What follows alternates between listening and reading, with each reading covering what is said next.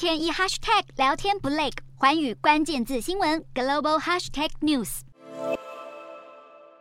北韩领导人金正恩聚精会神拿着步枪发射，下一秒站起来摆出专业的射击姿势。这一张又一张的照片来自北韩中央通信社，六号发布报道，记录金正恩三号到五号之间视察兵工厂。金正恩看了超大口径火箭炮、狙击步枪、战略巡弋飞弹以及无人攻击机发动机、飞弹发射车生产厂等，并且指示提高工厂产能，以强化北韩国防，同时强调战备所需武器。装备现代化的重要性。值得注意的是，这回陪同金正恩出访的，竟然有一位一度传出被免职的人物，堪称北韩人民军一号人物的朴正天是否复职，或许只有平壤当局最清楚。但毋庸置疑的，则是金正恩近期对美国越来越呛。美国陆军二等兵金恩越过两韩边界闯入北韩后，一度音讯全无。如今平壤当局证实金恩已被拘留，这是否代表北韩已经准备好展开谈判？一切可能得低调再低调。